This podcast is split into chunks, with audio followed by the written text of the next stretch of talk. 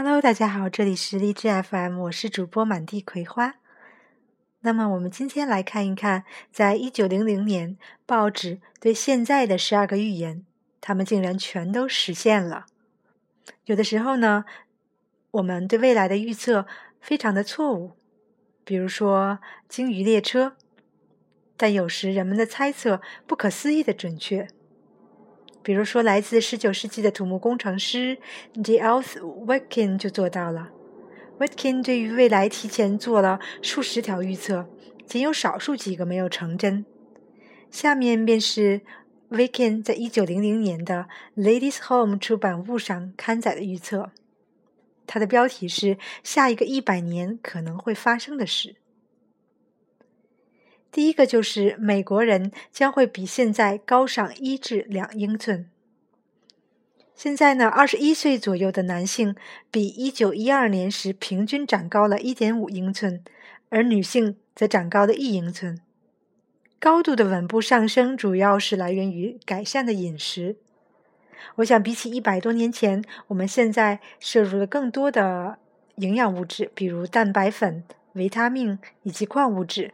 尤其是在加拿大这边，你进到任何一个药房或者超市，都会看到琳琅满目的各种的保健品，从维生素 A、B、C、D 一直到 K 呀，都有。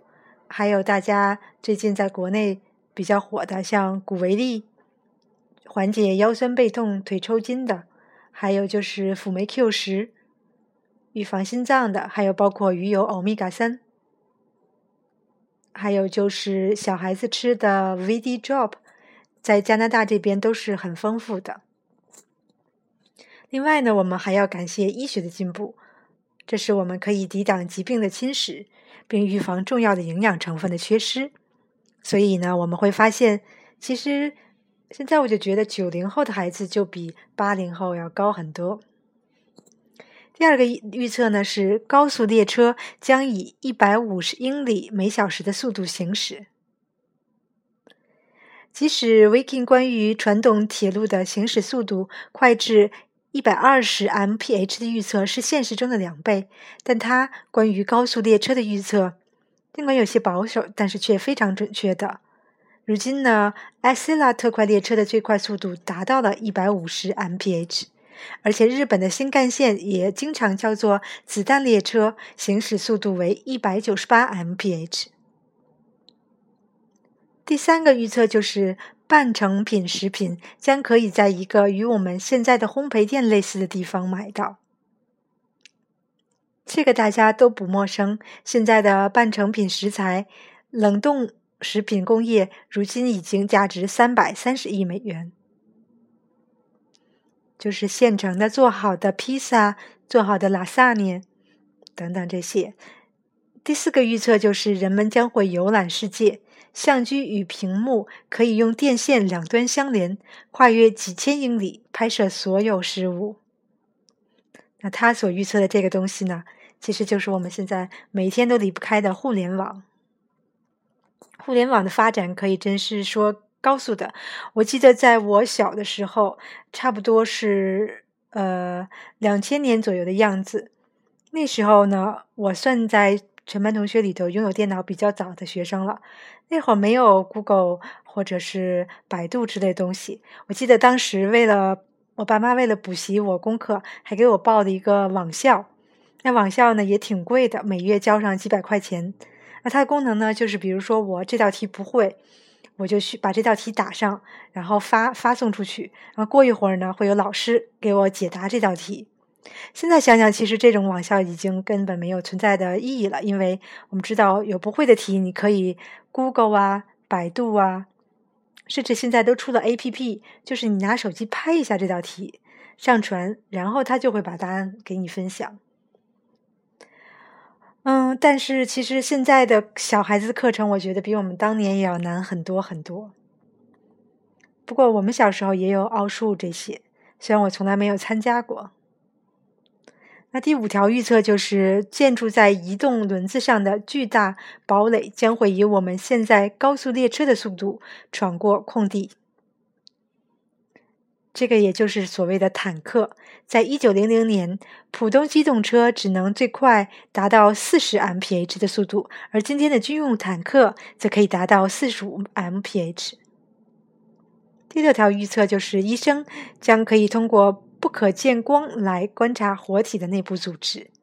这个也就是 X 光、核磁共振检测、CT 等等，以及超声波监测，是如今现在呃医学科技技术的最有价值的检检测方式。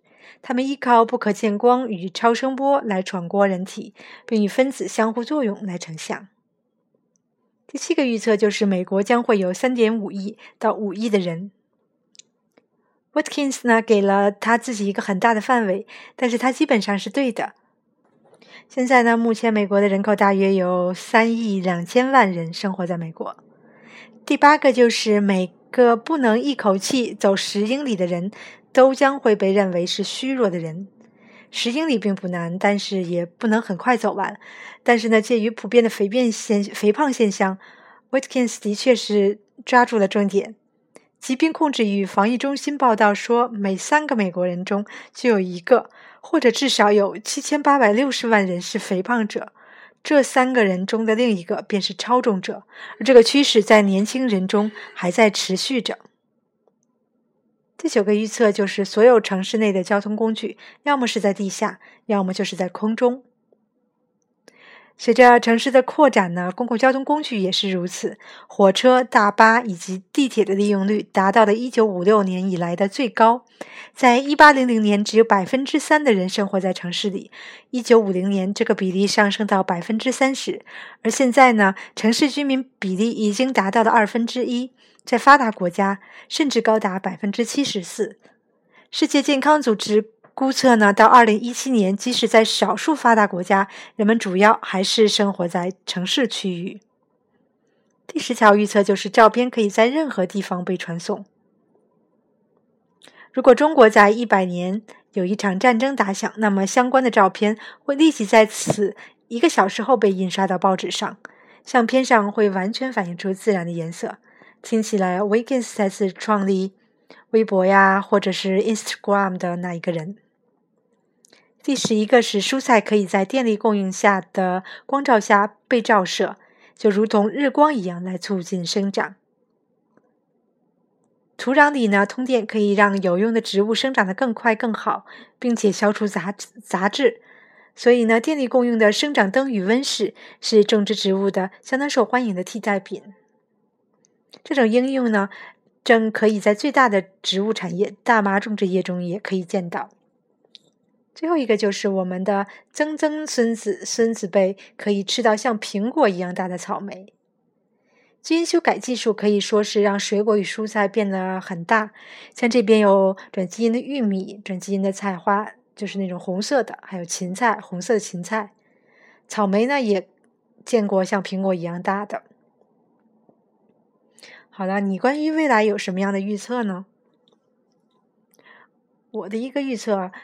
其实我也在文中看到别人说到过，就是未来出租车这个行业会被取消，因为我相信像现在的 Uber 啊、滴滴打车呀，所以你想要打车的时候，只要是提前在网上，然后它就会马上到达你的身边，所以我觉得出租车这个行业会慢慢的淡化的。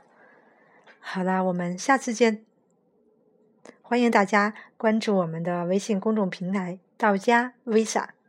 到家 Visa，再见。